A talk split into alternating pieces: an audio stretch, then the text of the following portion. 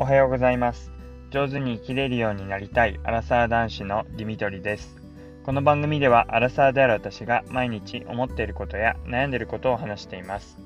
聞いていただいた方に共感していただけたりもやもやしたものが少しでも軽くなってもらえたらと思っています。おはようございます、えー、もうこんにちはですかね、えー、火曜日の、えー、お昼11時半、え30分です。えーと、皆さんも一日始まっているかと思います。えー、私も、まあ、一日もスタートしていたんですけども、なんだかんだと、えー、配信をする時間が取れずに、ね、この時間になりました。えー、だいぶ暑いですね。本当に朝、え暑くて目が覚めるような、えそんな感じでした。寒いなって思ってたのが急に暑いっていう感じになって、その間がなくて、春が本当に短かったような感じがします。えー、昨日も暑かったんですけど、今日もまた暑くなりそうですね。なんか、えー、岩手だったかな？では30度真夏日になったとかって言って、えー、まだ4月なんだよな、4月の上旬だよなって思いながら、この時期ってこう、年によっては雪が降ったりもするし、うん、なんかすごい不安定ですよね。まあ、でも今日はすごい暖かくて、本当に青空が広がっています。で、なので、本当にこの調子でいくと、もう赤ちゃんとかもだいぶ、えー、暑くなっちゃって、もうこれ着る服がもう夏服じゃないといけないよなーってことで、昨日なんかも西松屋さんに行ってきて、えー、結構夏服を見たりしていました。で私も今配信をしているのが車の中なんですけども、まあ、今まではこう寒くてこうエアコンヒーターをつけて配信していたのがまたこれ、え車内で配信ってなるとだいぶ暑くなって、はい、汗だくになりながらに、えなってしまうかななんて、えちょっと心配になってますが、えそんな状況です。で、えっ、と、昨日ですね、コストコに、ま初めてではないんですけども、まあ、2回目かな、えー、行ってきました。で、実際に会員カードを作っていくっていうのは初めてで、まあ、前回は友達と一緒にっていうか、家族っていう感じで行ったんですけども、まあ、今回はカードを作って家族みんなで行ってみてでその時にいろいろ買ってみたことが、えー、買ってみてよかったっていう部分とあこれはもっとこうした方がよかったなという部分があったので、まあ、その話をしたいかなというふうに思います。まずですねベビーカーで行ったんですけどもまあ行った方ご存知の方は、えー、お分かりかと思うんですけどまあ、コストコの中って大きなカートをこう転がしていくのでベビーカーをさらに持っていくってなると、まあ、私がカートを持ってで奥さんがベビーカー持ってっていうことで2台持ちみたいな形になるのでうんベビーカーじゃない方が良かったかなっていう感じでした。まあ、赤ちゃんがいる人たち世代にとってはどうしても赤ちゃんを連れていかないといけないと思うので、まあ、ベビーカーで連れてきてる人も何人かはいたんですけどやっぱり小回りが利くっていう部分で、うん、なるべく抱っこ紐に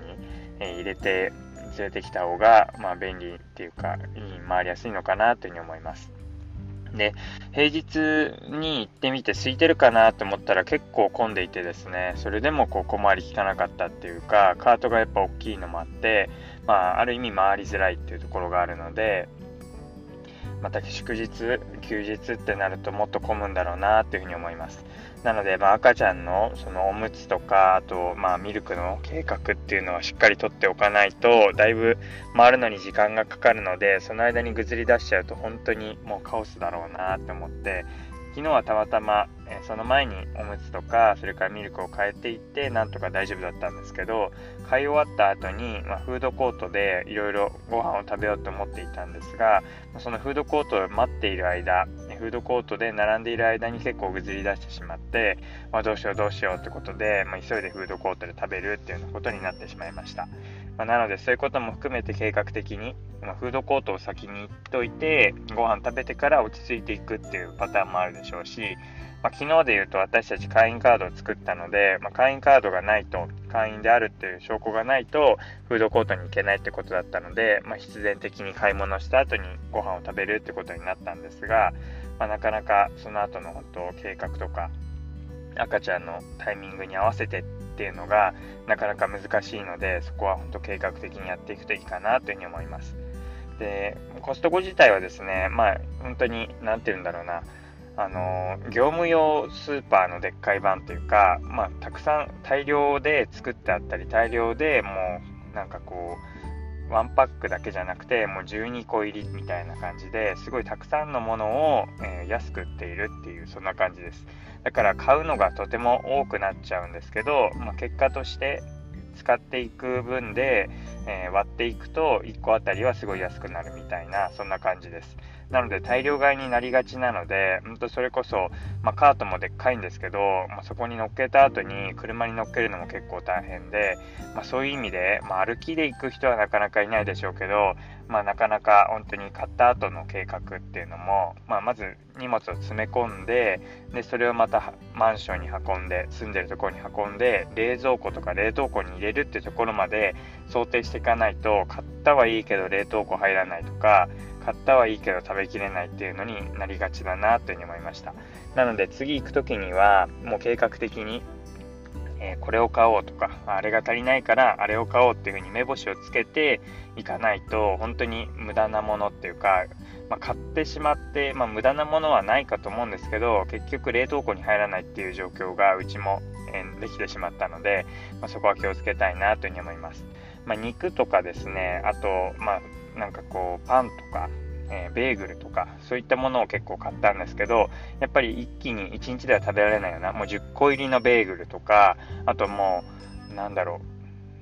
何食分15食分ぐらいになるような豚バラとか結構小分けしたらたくさん使えるんですけどそれをたくさん入れるだけの冷凍庫を用意しておかないといけないっていうので、まあ、うちも結構大きめの冷蔵庫を買ったつもりではあったんですけどなかなかもうそれでも容量いっぱいになってしまうというとこだったのでそこは計画的に本当に冷凍庫をすっからかんにして入る状態にしていくぐらいの気持ちでいかないと実際買えるものって少ないよなというふうに思いました。であと、まあ、日用品も結構有名なのがあの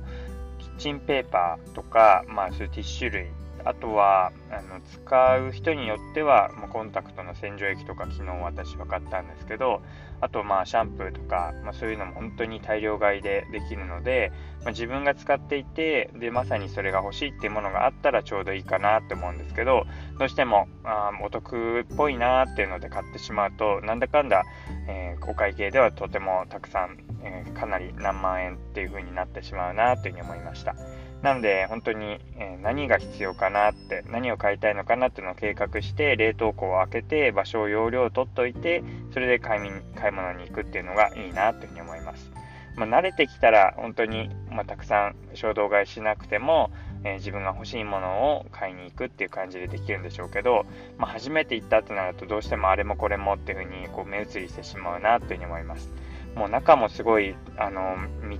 がもう迷路みたいになっていて、うん、まあ、はっきり言って買い物しやすいかっていうと微妙なんですけど、でもこの探している、自分がこう、なんか欲しいものを探したりとか、お得なものを探すっていう感覚は本当に探検みたいで面白くって、まあ、そういうところが結構大きなカートになんかたくさん物を入れたくなるようなところも、まあ、消費者のそういう心理をついているんだろうな、なんてことを自分でも買いながら思いました。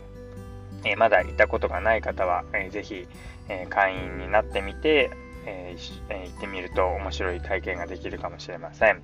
ということで、え最後まで、え聞いていただいてありがとうございます。今日はコストコに行ってみたっていう、えどうやったらうまくコストコ回れるのかっていう話をしていきました。最後まで聞いていただいてありがとうございます。またお会いしましょう。